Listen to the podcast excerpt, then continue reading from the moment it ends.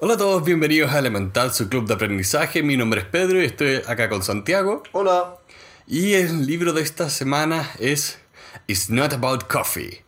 No es acerca del café, no se trata de café, algo así. Sí. Del autor. Howard Behar.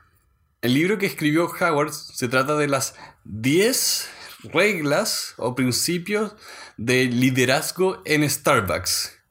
Entonces el libro es bien simple en que presenta que van a ser 10 ideas, 10 temas, y después los explora y los mezcla con su experiencia personal, libros que ha leído al respecto, entre otras cosas como para darle más contenido a este libro.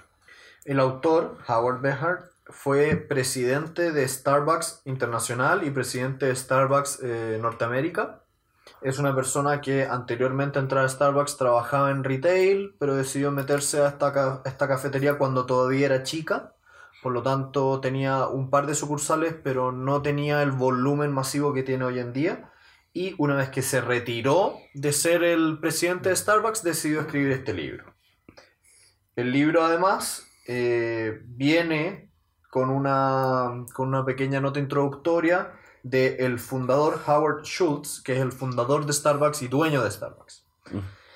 A este libro nosotros llegamos por un auditor que se llama Oscar, que nos escribió un extenso correo electrónico comentándonos sus percepciones, agradeciéndonos el tiempo y dándonos varias recomendaciones. Y nosotros, de manera de tributo de esta persona que se dedicó a darnos su tiempo, escribirnos, darnos sus comentarios, decidimos leer uno de los libros de su lista. Por lo tanto, muchas gracias Oscar por haberte dado el tiempo de escucharnos, nosotros nos dimos el tiempo de escuchar. Y el tiempo de leer el libro. También. y con eso también nos gustaría, nos gustaría extender la invitación a que si tienen algún libro que les interesa eh, que leamos, ya sea porque ustedes lo leyeron o no saben si lo quieren leer, nos den las recomendaciones. Nuevamente, nos encanta generar esta comunidad y estamos muy felices de lo que se ha estado generando. Y sin más, adentrémonos en las ideas del libro. Como decíamos, el libro está está dividido en una introducción y 10 principios. La introducción es muy cortita y básicamente resume el resto del libro. Por lo tanto, partamos con la primera gran idea. Usa un sombrero. Usa un solo sombrero o, en términos más coloquiales, conoce quién eres. Exacto. Porque acá lo que él habla, que lo hemos visto en, en otros lados, como el elemento quizá en el libro de Nike, la importancia de saber, más que nada, enfocarse sabiendo quién eres para que toda tu energía se vaya a un solo, eh, no solo un esfuerzo, pero a una sola actividad. El autor también trabaja la idea de cómo cuando uno intenta abarcar demasiadas actividades al mismo tiempo, no es capaz de enfocarse lo suficiente para hacer un buen trabajo. Y muchas veces como tenemos varias máscaras para los distintos lugares donde estamos. No solamente en cuanto a los tipos de trabajo que tenemos, sino más bien las relaciones interpersonales que presentamos. Cómo nos comportamos con nuestros colegas, con nuestra familia, con los terceros, etc. Y él acá cuenta su experiencia personal de que él estaba tratando de ser el... Antes de empezar a trabajar en Starbucks y cuando trabajaba en retail, trabajaba específicamente en la parte de muebles y contaba que él era muy entusiasta al punto de que sus colegas le dijeron, acá no queremos entusiasmo, sé más serio, sé profesional.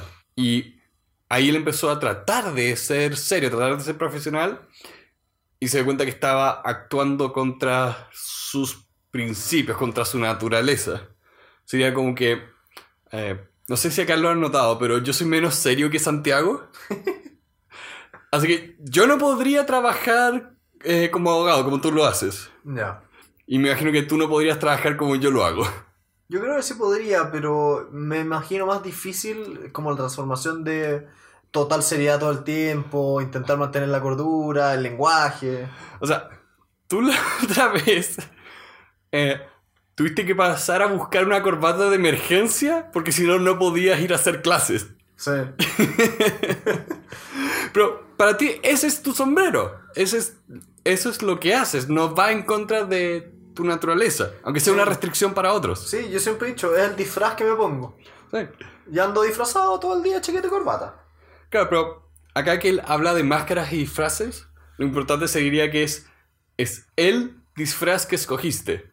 No te tienes que ir cambiando constantemente de uno a otro. Sí. Y una segunda idea asociada a la anterior es que para él Starbucks y el sombrero de Starbucks es no ser una empresa que se dedica a la venta de café, sino más bien ser una empresa que se dedica a servir a las personas. Es un negocio de servicio para las personas, con el agregado del café. Y no al revés, no es una venta de café que se vende a personas, sino es un servicio para personas en la cual se vende café. Que es una idea que repite a lo largo de todo el libro. Dentro de esa misma idea de que primero son las personas, después el café, me hubiera gustado que adentrara al otro aspecto de Starbucks, que es la tienda misma, que es el ambiente, que es el, que es el amueblado, que es la música, pero no, no lo hace. Eh, para mí fue, eso fue una oportunidad no aprovechada, pero quizá eso no fue la experiencia del autor desde el cargo que tenía. Sí.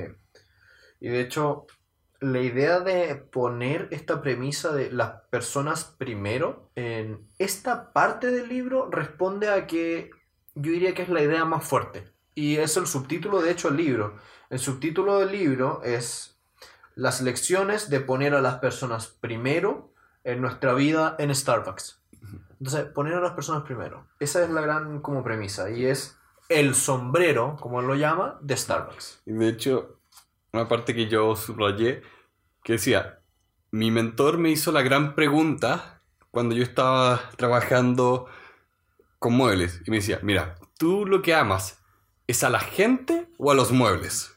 Y con eso se dio cuenta que para él la parte de trabajar en muebles era una extensión de lo que a él le gustaba que era trabajar con personas. Sí.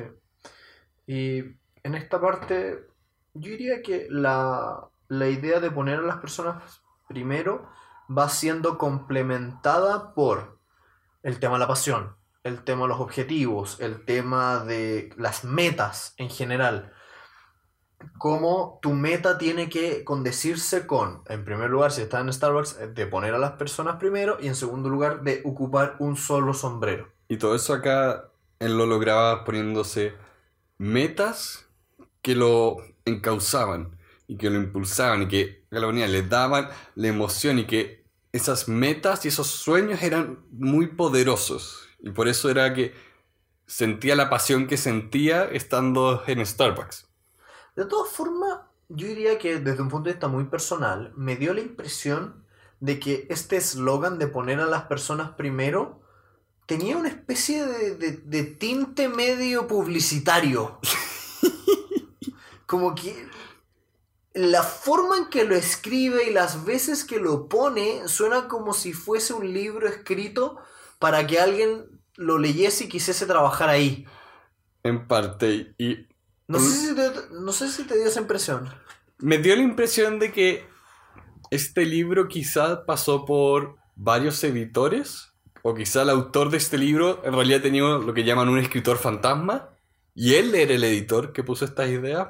Nunca vamos a saber eso. Pero sí este libro tiene algo de insinceridad en la forma en que se expresa. Porque es como... Bueno, lo que voy a decir ahora es para todo el libro. Cuando este libro me da la impresión de que estaba leyendo o estaba viendo la versión de Walt Disney de las cosas. Sí. Y de, y de hecho, quizás algún día podríamos leer un libro de Walt Disney. Pero Walt Disney, la persona, trabajó toda su vida para crear Walt Disney la imagen. Y de hecho él es famoso por un momento decir, mira, yo trabajé toda mi vida para crear a Walt Disney. Yo no soy Walt Disney. Yo soy muchas veces eh, enojón, pesado, fumo, tomo. La gente no quiere ver eso. Esta es la versión como pulida y limpiada de lo que sería Starbucks la empresa. Que en el libro de Nike no estaba. El libro de Nike tenía las partes feas, tenía las partes duras y como ridículas, que no era glamoroso. Acá, acá no está eso, acá está todo pasado como por una procesadora. Sí, me da la impresión de que el editor como que tenía en mente que tal vez este libro se lo iban a regalar a la gente que trabaja en Starbucks. Algo por el estilo, como Sí. que me complica un poco a esta altura de nuestra conversación ya dejar entrever esta incomodidad con la forma, ya que debería ir generalmente como a- ya al final en nuestras impresiones generales, pero es, es algo que se repite a lo largo de todo el libro. Sí. Es algo que ya en el primer capítulo lo sientes, dices aquí hay algo extraño, algo que... Algo si uno tiene un poquitito de altura de mira, se fija que suena extraño. This is the happiest place on earth. Sí, no, no. sí, ese fue mi. Mickey Mouse. Sí, muy sospechoso.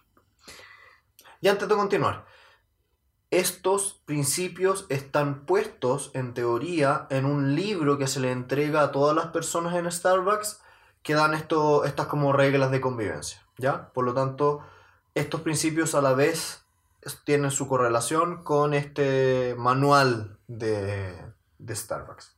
En fin, la segunda gran idea es conoce quién eres y por qué estás aquí. Hazlo porque es lo correcto, no porque es lo correcto para tu currículum. Me gusta, me gusta la idea. Sí. Me gusta, creo que es una buena idea. Sí. Y bueno, ya que dijimos algo general antes, diciendo algo general, los principios en sí son muy buenos. Sí, Y acá lo ponía muy bien de, a la gente le gusta trabajar para ideas grandes, en ideas grandes. Serían como eh, cuando tienes un propósito más grande de lo que tú eres, te sientes realmente motivado. de hecho yo creo que lo que dijiste es preciso.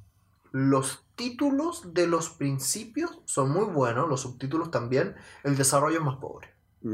Pero ya, no obstante ese detalle que me gustó, lo rescato. En esta parte estoy de acuerdo con la idea de que tienes que creer en el propósito de la empresa como empresa y no tienes que verla como un instrumento para un ticket en tu currículum. De esa manera vas a alinear a la persona para que trabaje para el, para el, El cliente. para el cliente y para la empresa. Claro, porque fuera de, fuera de broma, yendo a una, una tienda de Starbucks, el servicio es bueno. Sí. Eh, y para que constantemente sea bueno, tienes que constantemente preocuparte que toda la estructura que soporta tu empresa haga que tus empleados estén felices. No es solo las, como acá la ponía, no solo son las tácticas empresariales, es que las personas eh, que trabajan para ti, que trabajan para tus clientes, estén satisfechos. Porque no pueden disimular insatisfacción. ¿Qué es lo que pasa cuando vas a McDonald's? El- en esta parte el autor cita a Bob Dylan, que dice, si eliges un trabajo solamente por el título, eso es probablemente todo lo que seas capaz de sacar de ese trabajo. Lo encontré muy profundo y muy buena. Es que Bob Dylan. Bob Dylan es grande. Y acá hablando de ese sentido de propósito, él citaba a la vez que tenían que introducir máquinas automáticas, cuando antes todo se hacía a mano. Y como decía que, ya que su sentido de propósito eran las personas y no el café, sino que sus empleados, no el producto, lograron hacer este cambio empresarial, porque eh, en Fundador no le gustaban las máquinas automáticas. Pero acá después decía, mira, cuando empezamos a ver el problema a fondo, nuestra gente estaba empezando a tener artritis. Las cosas que queríamos hacer se demoraban tanto que los clientes se iban.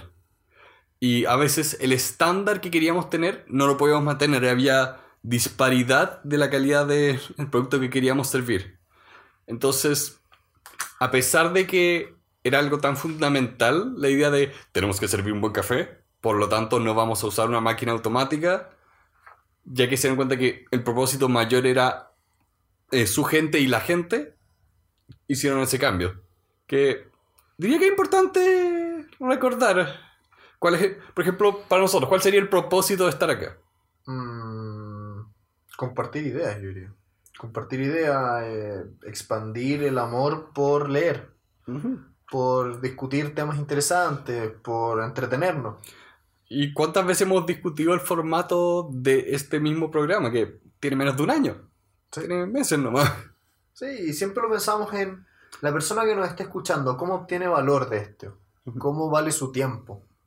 Entonces, si uno pone en primer lugar a las personas, muchas decisiones de empresa son muy buenas. Nosotros somos algo por ahora sin fines de lucro y probablemente nunca tendremos lucro, pero poner a las personas primero enfoca y en causa.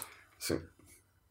Una pequeña, como un pequeño comentario anecdótico, todos los capítulos terminan con una tabla con preguntas asociadas al principio. Entonces, esas preguntas son muy buenas, me gustaron harto, son súper motivacionales, te permiten encauzar bastante como eh, o, o aplicar en casos concretos los principios. No los vamos a leer, pero, pero para aquellos, aquellos que lo lean, ahí están.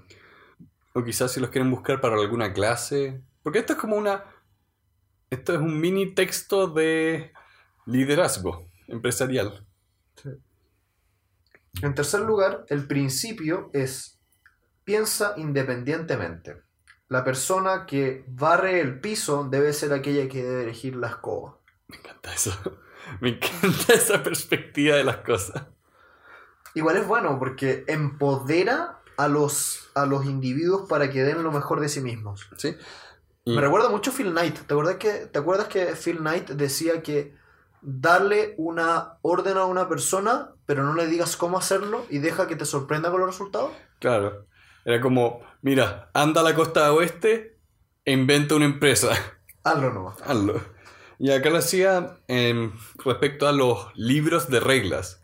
Que libros de reglas em- empresariales lo que más hacen es desmotivar, porque no empoderan a las personas. Así que lo que tienes que tener, en lugar de un libro de reglas, tienes que tener un libro de recetas. Ahí la distinción era que uno eran límites fijos, lo otro eran casi que sugerencias, y obviamente considerando e- excepciones como tiene que haber una regla dura para que la gente use casco en una construcción, etc. Sí. De hecho, las reglas se aplican a seres humanos y los seres humanos no son activos. Eso me gustó su forma de ponerlo. Las empresas son un conjunto de personas.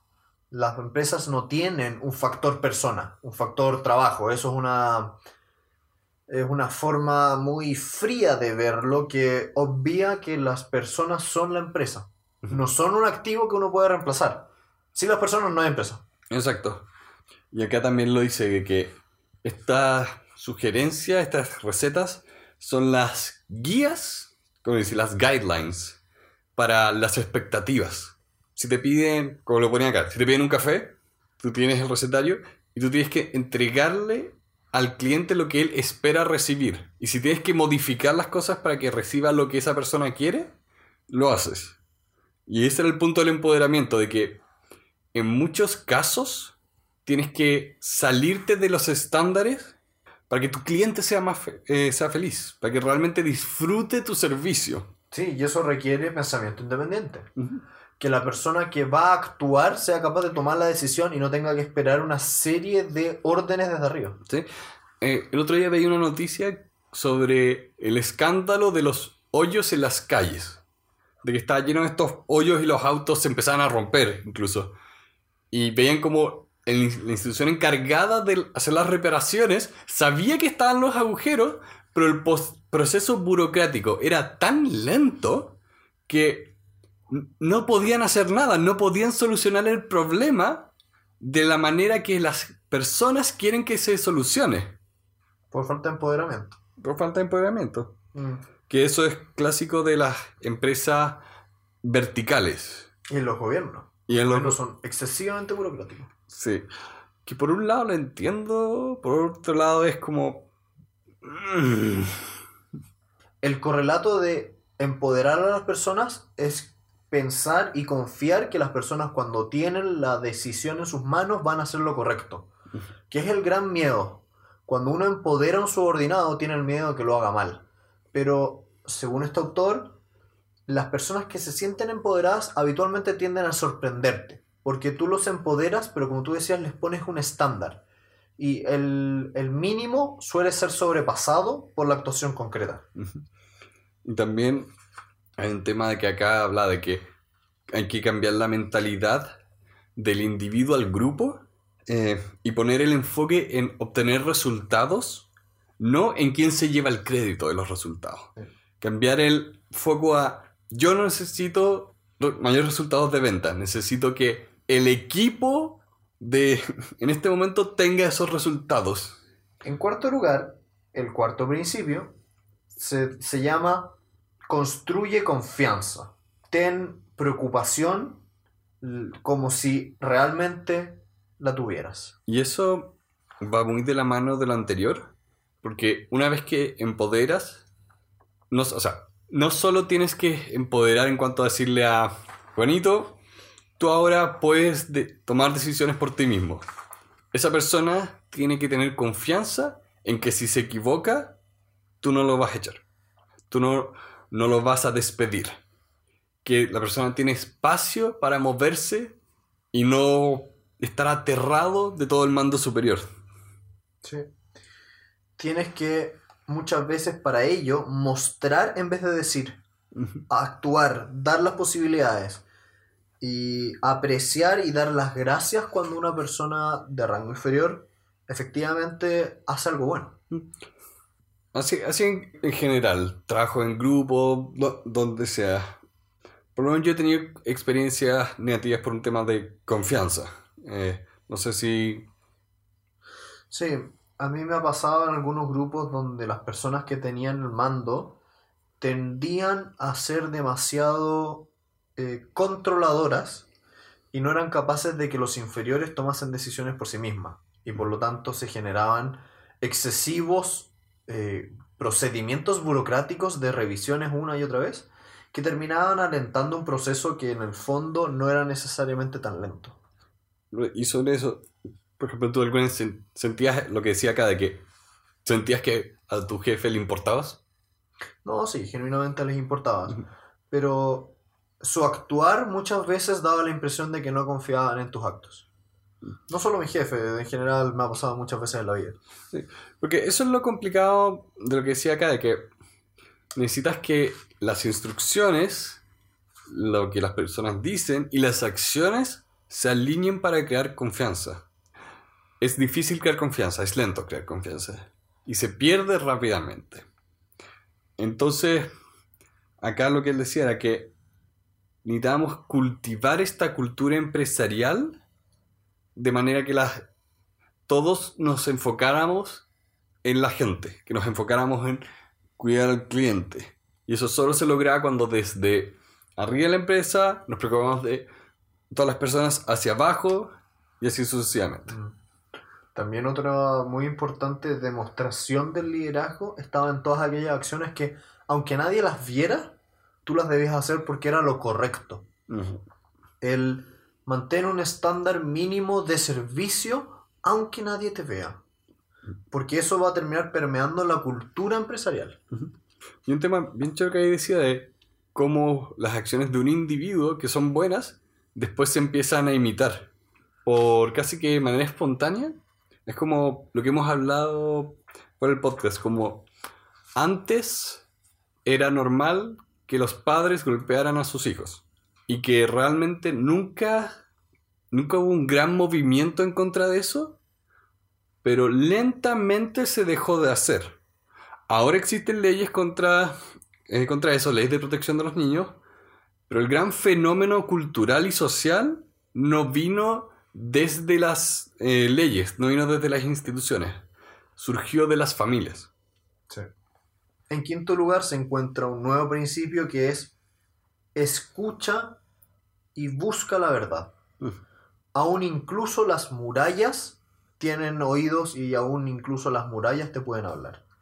En otras palabras, lo que dice aquí es, si quieres ser un buen líder, ser una persona que escucha mucho y está muy atento a todo aquello que te rodea. No te cierres en tu propio ego de creer que tú tienes siempre la razón o que tu forma de ver las cosas es la correcta, sino más bien encuentra en todas las personas que te rodean en la empresa algo de valor. Y para eso, lo que me gustó mucho que decía, si tienes un trabajo rutinario, trata de transformarlo de manera que cada día sea distinto. Acá daba el ejemplo de el administrador de una tienda, que era el primero en llegar, que abría la puerta, prendía las luces Y decía, si tú eres esa persona, cada día trata de llegar, abrir la puerta y hacer una rutina diferente. Quizá no prender las luces, quizá ver el lugar desde otro lado. Si tienes dos puertas, anda cambiando una y una. Todos los días tenías que ver las cosas de manera distinta para realmente estar despierto. Sí. Lo cual contradice bastante a hartos libros que he leído que hablan de la rutina, de armar una buena rutina. Y este autor dice todo lo contrario, dice rompe la rutina. Como yo lo entendiera, esto no se trata tanto de rutina, sino de evitar la automatización. Sí, como pon atención. ¿sí? Sí. Yo diría que por ahí es- esa es la- ese es el fondo de este asunto. Pon atención al, al- al- al entorno. Sí, que, la, que eso sí va en concordancia con lo que hemos visto antes, que cuando las acciones son conscientes y premeditadas, las acciones son más poderosas o tienen más, empiezan a tener más peso. Y a propósito de este tema, el autor nos da varias herramientas concretas para abrir nuestros oídos y abrir nuestros ojos. Una de ellas es, haz las cosas en persona, no sustituyas a las personas y no pierdas el contacto humano. No. Otra de ellas es, escucha el significado que está debajo de la superficie, sé capaz de leer entre líneas. Otra es, escucha el silencio y permite que él te llene el corazón, es decir, date la pausa de escuchar realmente. Después, atrévete a hacer preguntas. Pregunta y vas a ser capaz de encontrar respuestas. Hazlo seguro. Haz un ambiente donde las personas sientan que pueden hablarte sin repercusiones mayores. Sé, eh, bueno para responder a las demandas de, de comunicación. Sé bueno para dar feedback, para devolver el comentario, para devolver estas herramientas. Y finalmente empieza a conseguir el flow. Es em, comunícate sobre aquellas cosas que están correctas y avanza junto a todo el resto del equipo. Acá todo el foco, o toda la intención es poner el foco en la otra persona. Y People first. Claro, people first, pero también que tú puedes decir people first, pero es importante que la otra persona te perciba como alguien que de verdad pone a las personas primero. Yo te podría decir todo el día people first, pero si tú tienes miedo de hablarme porque creen que yo te voy a juzgar, no te van a hablar. No te van a responder con sinceridad cuando le hagas una pregunta. Y por eso acá habla de que hay que escuchar con vacío, como con vacío, refiriéndose a vacío como sacar todos tus prejuicios y juicios de manera que la persona se sienta en un espacio seguro contigo. Y si se fijan a grandes rasgos, este libro da ideas bastante macro, que por lo menos ya a esta altura del libro, en el sexto principio, empiezan a ser un poquitito eh, cansadoras tal vez en la lectura. Yo diría que ya a esta altura del libro hubiese sentido que la mitad de, de lo que leí fue un poquitito de relleno tal vez. No nos adelantemos. No nos adelantemos, pero Sí. ya quería dejar el comentario puesto. Sí. La sexta idea es be accountable. Que, ¿Cómo traduciría? Eh, es como eh, ser capaz de rendir cuentas, ¿no? Es, Sí. como, es como ser responsable, una cosa así. Sí, porque accountable es una palabra bien precisa en inglés. Eh, Eh, Y- sé. antes de volver a este libro, un ejemplo que a mí me gustó mucho era cuando veía las noticias que estaba que en Estados Unidos están hablando de que la policía tenía que usar cámaras. Eh, y que de hecho los departamentos de policía que habían hecho el experimento de usar las cámaras los estaban pidiendo de vuelta. Porque para ellos era un tema de yo soy una persona honesta. Yo soy un policía honesto y cuando tengo la cámara, la gente no solo sabe que las están grabando, saben que me están grabando a mí. Y por lo tanto se tranquilizan también. Sí. Ser accountable es como ser responsable, es la traducción. Ser responsable por tus propios actos. Sí. Pero en este capítulo específicamente era ser responsable a través de la verdad y transparencia. Sí. No mientas, sé transparente y eh, a propósito de ser transparente y decir la verdad, el lenguaje es sumamente importante porque si es que tú te comu- comunicas de manera clara y honesta y llamas a las cosas por como son, tu comunicación es mucho más genuina. Esa, esa idea de llamar a tus asociados socios o partners es muy interesante porque intenta crear una determinada realidad. Sí. Y hay que. También, hay una versión ridícula de esto, donde el, el lenguaje es tan hiperbólico que pierde significado. Como lo pone él acá, me hace mucho sentido. De que tú tratas de que sinceramente las personas crean que tú las consideras parte del equipo. Especialmente cuando hablamos del- de que las personas son activos. ¿No? Quizá una deshumanización de tus trabajadores en ciertos sectores. Y bueno, acá de hecho, uno que viendo mis notas y todo, fue donde yo también me cansé de la forma en que el libro está escrito y marqué un párrafo solo para recordar cuál era el problema que tenía. ¿Ya? Donde habla de que en un momento hicimos algo que rompió nuestra, la confianza y trabajamos muy duro para recuperar la confianza. Sí. Motivacional así, pero... Más que motivacional, no está diciendo nada. Y esto fue mi, uno de mis problemas con el libro, que muchas de las cosas que sugería, o mu- más que nada, muchos de los ejemplos personales que hablaba, estaban mal hechos desde un punto de vista de la historia que estaba contando. De cuándo pasó, dónde, pasó, cuáles eran los actores. Habla mucho de, tenía un asociado que le pasó esto. En lugar de, a Juan Pérez, que trabajaba en Seattle, le pasó esto. Todo queda bastante en el aire y es poco específico. Y ahí donde digo, esto está muy pulido. Acá falta. Falta lo feo. Falta lo feo. Falta las cosas que existen fuera del mundo Disney. Sí, a mí de hecho me da la impresión de que en este capítulo en especial que habla de la verdad, suena más como una especie de propaganda para que los que están en los rangos inferiores de Starbucks le digan cosas a los superiores. que de hecho es. mu- De nuevo, es muy importante que la gente de abajo le diga cosas a los superiores porque no te puede pasar lo que decíamos antes, que los de abajo tengan miedo y que tengas un problema y no sepas que tienes un problema.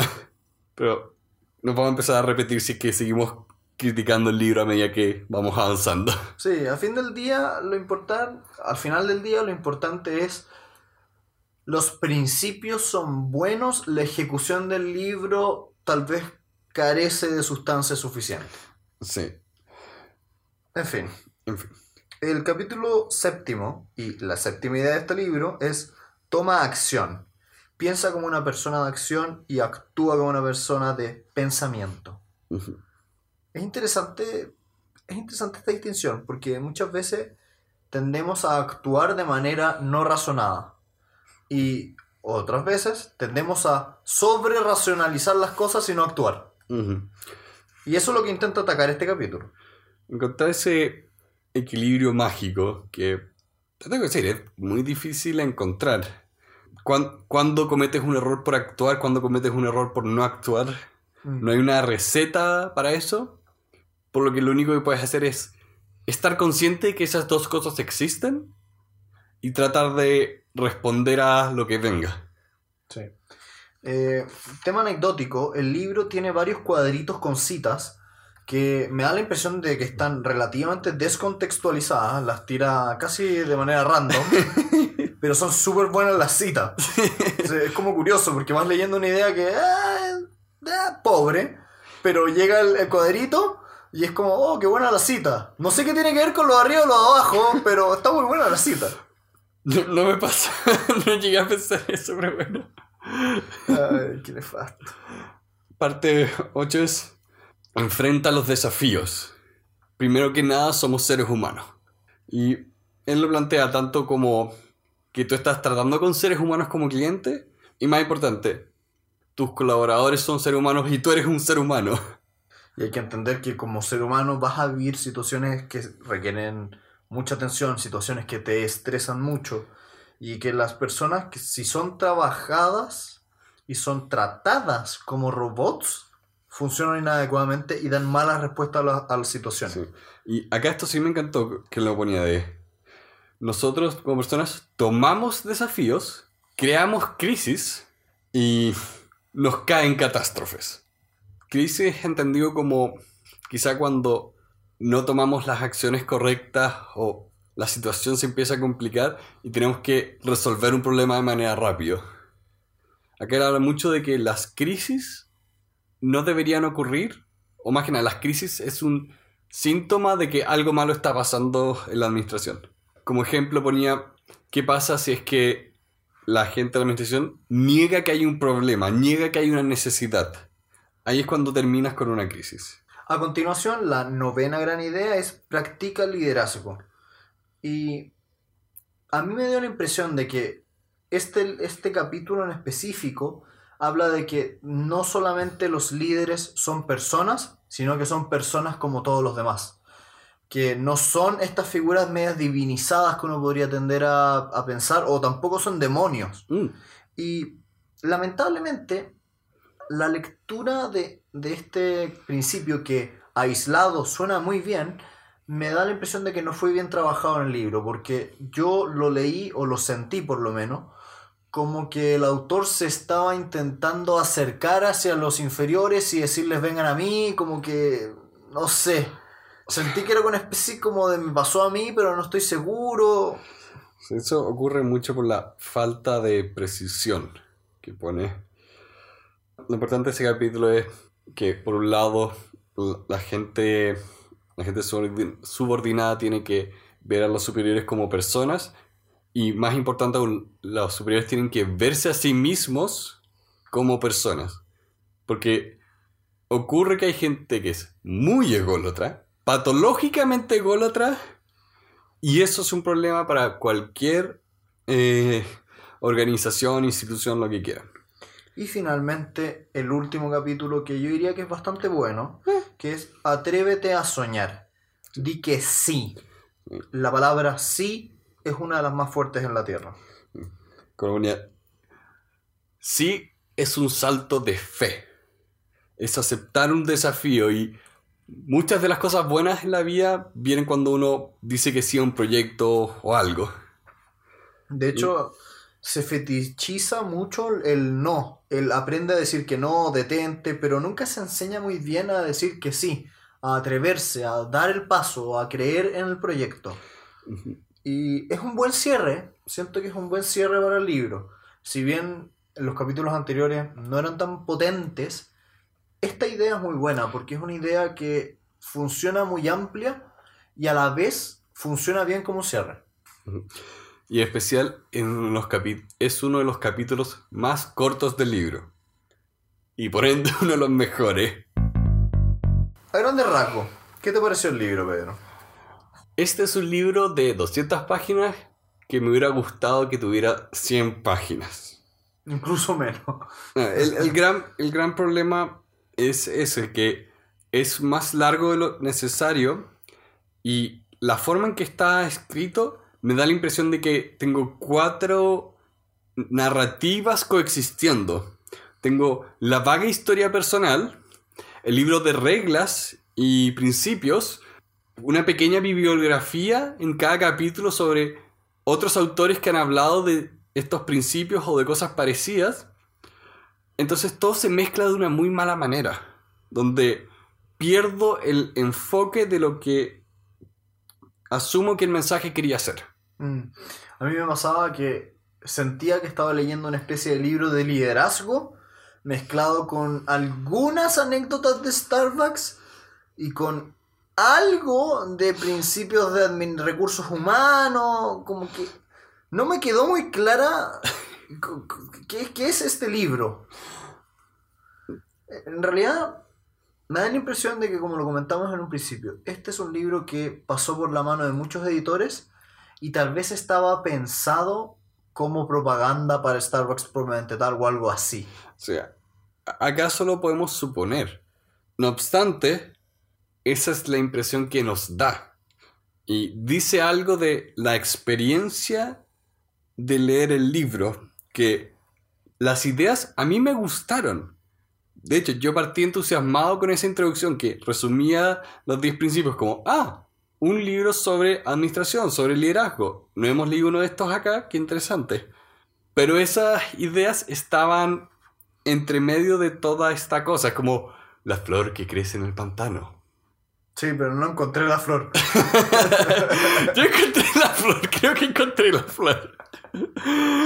Ah, así que, ya que este libro nos, nos pedía la verdad, la hora de la verdad. La hora de la verdad, yo diría que si tuviera que ponerle una nota del 1 al 10, le pondría un 5, a lo más un 6. Es un libro que no es derechamente muy malo, no es un 1, no es un 2, pero tampoco es un 6 o un 7. Está ahí en el rango medio. Rango medio. Tiene como un 50% bueno, no está tan mal escrito, por lo menos alguien se dio el tiempo de hacer las citas y de, de pulirlo un poquitito, pero, pero ahí. Sí, ¿A ti qué te pasó? ¿Qué nota le pondrías? Estoy un poco en lo mismo. Ah, y bueno, a mí me pasó que yo lo empecé a leer como dos días después que tú empezaste y me contabas como, ah, llevo unas 30 páginas, no sé cómo va esto. Porque ya, este es un libro de administración, eh, no es tanto quizás el área de Santiago, pero es la mía. Estas cosas me entretienen. A mí me entretuvo harto recursos humanos en la universidad. Y aún así, este es un libro. No era yo, era el libro. claro, no era yo, era el libro. Este era un libro bien mediocre en cuanto a cuáles eran sus objetivos, cuáles eran sus intenciones, cuáles eran las ideas que quería exponer y cómo falla en hacer eso. Donde acá yo encontré que habían cosas muy buenas y sacamos cosas buenas, pero es difícil separarlo de la experiencia de ¿de qué me estás hablando? Porque como el, todo el contexto era débil, la idea sí era dudosa. Y era una lástima, porque los principios probablemente tales son muy buenos. Sí, pero principios necesitan respaldo. Ese es el tema. Las cosas necesitan respaldo. Especialmente cuando hay Big Data. Deberíamos escribir nosotros de nuevo este libro y escribirlo bien. yo me imagino, yo me imagino tomar este libro, pasarlo por Word, sacar muchas partes y tener una guía que yo le pueda pasar un curso como, hey, estos son los 10 principios de Starbucks. Es bueno que los lean. Sí, sí. Ahí yo me imagino el espacio correcto para este libro. O una charla de 10 minutos. O una charla, sí. Sí, una charla de 10 minutos donde se hablan de cada uno al principio. Yo creo que es 10, 15 minutos. Eso es el eso es este libro bien hecho. O un podcast de 45 a 55 minutos. Sí, con dos personas hablando. mientras toman té. en fin, yo personalmente no recomendaría este libro, lamentablemente. Es, es una lástima porque nos lo recomendaron y nosotros verdaderamente nos encanta darle oportunidades a todo, pero muchas veces hay libros que no son para todas las personas. Estos libros no sonaron con nosotros, puede que para otros sí. Yo personalmente no sabría quién recomendarlo, sin embargo. Yo repetiría lo que dije, que lo podría editar y presentar un curso o una charla, o si alguien quiere leer este libro y hacer un video resumido, también quería muy bueno. Eh, pero, volviendo a una de las cosas que habla este libro, de la importancia de la verdad, para nosotros también un principio es nosotros ser honestos con nosotros, con nuestra audiencia, y no podemos comprometernos porque nos lo recomendaron. Sería... Iríamos contra los principios de este proyecto. Sí. Así que, sí, terminaría con eso de se lo, recomendaría a esos casos especiales. Este libro bien mediocre dado lo que quiere hacer. Los principios son buenos, pero les falta respaldo, si no sería un buen libro. Mm. De hecho, ojalá que alguien haga un artículo donde resuma este libro. Yo creo eso sería súper valioso. Yo lo compraría, porque este libro de hecho fue barato. Sí, sí, dentro fue barato. Y con eso, muchas gracias por habernos escuchado nuevamente. No obstante que en este caso concreto nos hayamos encontrado con un libro que no nos gustó mucho, nos encanta que nos hayan llegado recomendaciones. Ya ha pasado más de, de dos, tres veces donde nos han llegado listas de libros. Y eso es un honor para nosotros porque quiere decir que ustedes comparten sus ideas y sus experiencias con nosotros y es lo mismo que estamos haciendo nosotros con ustedes. Así que nuevamente, muchas gracias. Que esté muy bien. Muchas gracias a todos por acompañarnos una vez más en este club de aprendizaje. Para estar al día pueden seguirnos en las tres redes sociales, Facebook, Instagram y Twitter, donde podrán encontrar noticias y citas a los libros que leemos. Los invitamos a compartir con todos sus amigos este episodio para difundir sus ideas y hacer de este un mundo mejor. Les pedimos que nos dejen sus comentarios y opiniones en nuestras redes sociales y en particular las aplicaciones Apple Podcasts y Overcast si están en iPhone y Podbeam y Stitcher si es que están en Android. Finalmente, los invitamos a suscribirse a nuestra comunidad en la aplicación de su preferencia. Muchas gracias a todos aquellos que forman parte de este club de aprendizaje. Que estén muy bien.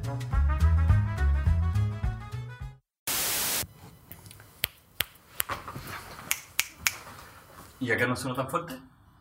Ahora no, Ahora sí está grabando como corresponde. como corresponde. A ver, la, la, la, la, la, la, la.